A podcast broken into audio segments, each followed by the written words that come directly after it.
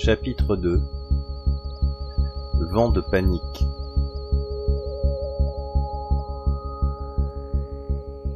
Alors que je m'installais à l'arrière de la Jeep Grand Cherokee de la famille Lyon, dont Terence n'était pas le plus digne représentant, j'ajoutai un Bonjour Madame Lyon, vos opérations en bourse vont bien? C'était un rituel que nous avions instauré depuis que j'avais conseillé des modifications de portefeuille à la mère de Thérence, qui s'était révélée plus que fructueuse. Malheureusement, je devais avoir échoué à faire passer le petit torrent joué qui devait aller avec. Vous vous êtes encore battu, n'est-ce pas? demanda-t-elle instantanément. Malheureusement oui. Mais ce n'est pas la raison de mon manque de concentration d'aujourd'hui répondis-je avant de voir le visage affolé de Thérence refléter le fait que je venais de faire une gaffe. Quelle est la raison de l'affrontement cette fois? demanda-t-elle à Thérence. Mon portable, maman. Je t'avais pourtant dit que cela poserait forcément des problèmes. Madame, je crains que, quels que soient les efforts que vous fassiez pour éviter cela, il n'y ait que deux solutions à apprendre à Thérence à se faire respecter ou lui trouver un garde du corps. Nouveau regard effrayé de la part de mon amie, elle démarra calmement. Ce qui pose un problème, dit-elle. Il a déjà un garde du corps, et ça ne suffit pas. Alors appliquons la première solution, j'ai un cours de kung-fu demain. Elle sourit, Thérence beaucoup moins. Soir même, j'avais bâclé mes devoirs, préparé un discours et attendu, en faisant la cuisine, l'arrivée tardive de mes parents. Ils rentraient généralement ensemble du bureau de l'East Second Street dans le downtown. Ils travaillaient ensemble dans le courtage. C'était d'ailleurs la raison de ma connaissance dans les principes de la bourse et des échanges monétaires. Ce soir-là, ils rentrèrent assez joyeux. De ce que je compris, ils avaient fait une fameuse entrée pour l'un de leurs clients. Joshua, c'est toi qui cuisines? Sarcasme. Ce serait une bonne solution pour mettre de l'ambiance.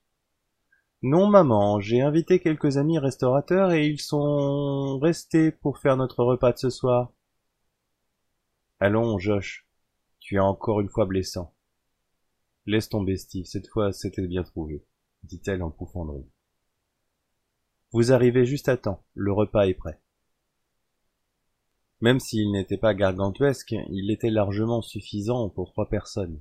Mes compétences dans ce domaine étant plutôt bonnes, j'arrivai à faire se détendre les deux requins de la famille. Je voulais vous annoncer une chose importante, dis-je en me dirigeant vers le frigo et vers le bar, où j'avais disposé les courriers des universités de Harvard et de Yale.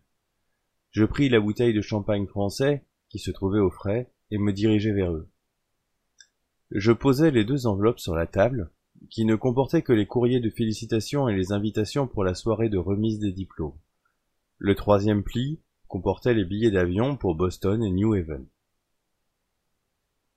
Maman me regarda émerveillée. Tu as été recruté par une université en neuvième grade? Mon père n'avait pas attendu pour ouvrir l'enveloppe. Non, Meredith, il n'a pas été recruté. Il est docteur en physique et en mathématiques. Il est invité à recevoir ses diplômes de spécialité. Ils me fixèrent tous les deux. Comment commença mon père. Sa voix dénotait une agitation qui me faisait penser qu'il était en colère. Franchement, je n'avais pas besoin de soutien. Je compte commencer la médecine dans l'année qui vient et j'aurai certainement plus de travail. J'ai moins de prédispositions en biologie qu'en mathématiques et en physique. Mais comment as-tu, poursuivit ma mère, payé tout cela? J'ai des parents très doués, eux aussi. Un peu de flatterie ne fait pas de mal à ce que l'on peut lire. Remarquez que ce n'était pas faux non plus. J'ai placé l'argent de poche que vous me donniez suivant ce que vous m'avez appris et j'ai extrapolé les marchés à terme et les microplacements pour subvenir à mes besoins. Pourquoi ne nous en as-tu pas parlé avant? Je devais m'en sortir seul. Je ne sais pas vraiment, c'était nécessaire. Cette question me posa vraiment problème, puisqu'elle ne trouvait pas réellement de réponse. Mon père me prit dans ses bras et me serra contre lui. J'étais toujours déboussolé par les marques d'affection, car je ne les ressentais pas. Il était encore en colère, mais ma réussite semblait lui faire un bien fou, ce qui me fit en venir à la conclusion qu'il s'en voulait pour mon état, ce qui n'était absolument pas mon cas. La soirée qui suivit fut plus douce que je ne l'avais espéré.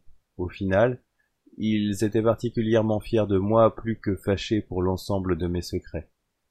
Je n'avais jamais menti à personne, j'avais juste fait les choses sans le dire. Pendant ce temps, la télévision en bruit de fond égrenait des programmes entrecoupés de publicités. Vers 23 heures, un changement suffisamment important me fit tourner la tête vers l'appareil. Les images affichées semblaient représenter un bâtiment en flammes. Ça ressemblait à l'aéroport Tom Bradley. Je pris la télécommande et augmentai le son. La quasi-totalité du terminal a été détruite par le crash. Plusieurs avions ont été touchés au sol.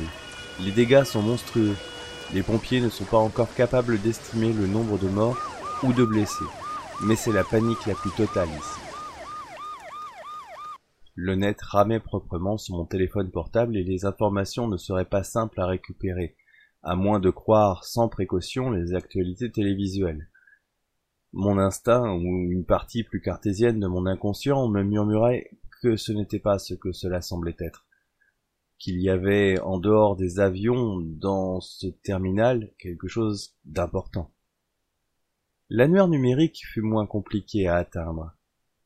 Le 380 Worldway comprenait, entre autres, l'antenne locale du CDC, le Centre de contrôle et de prévention des maladies, et en particulier sa partie active de mise en quarantaine. Nous étions quatre jours avant le patient zéro.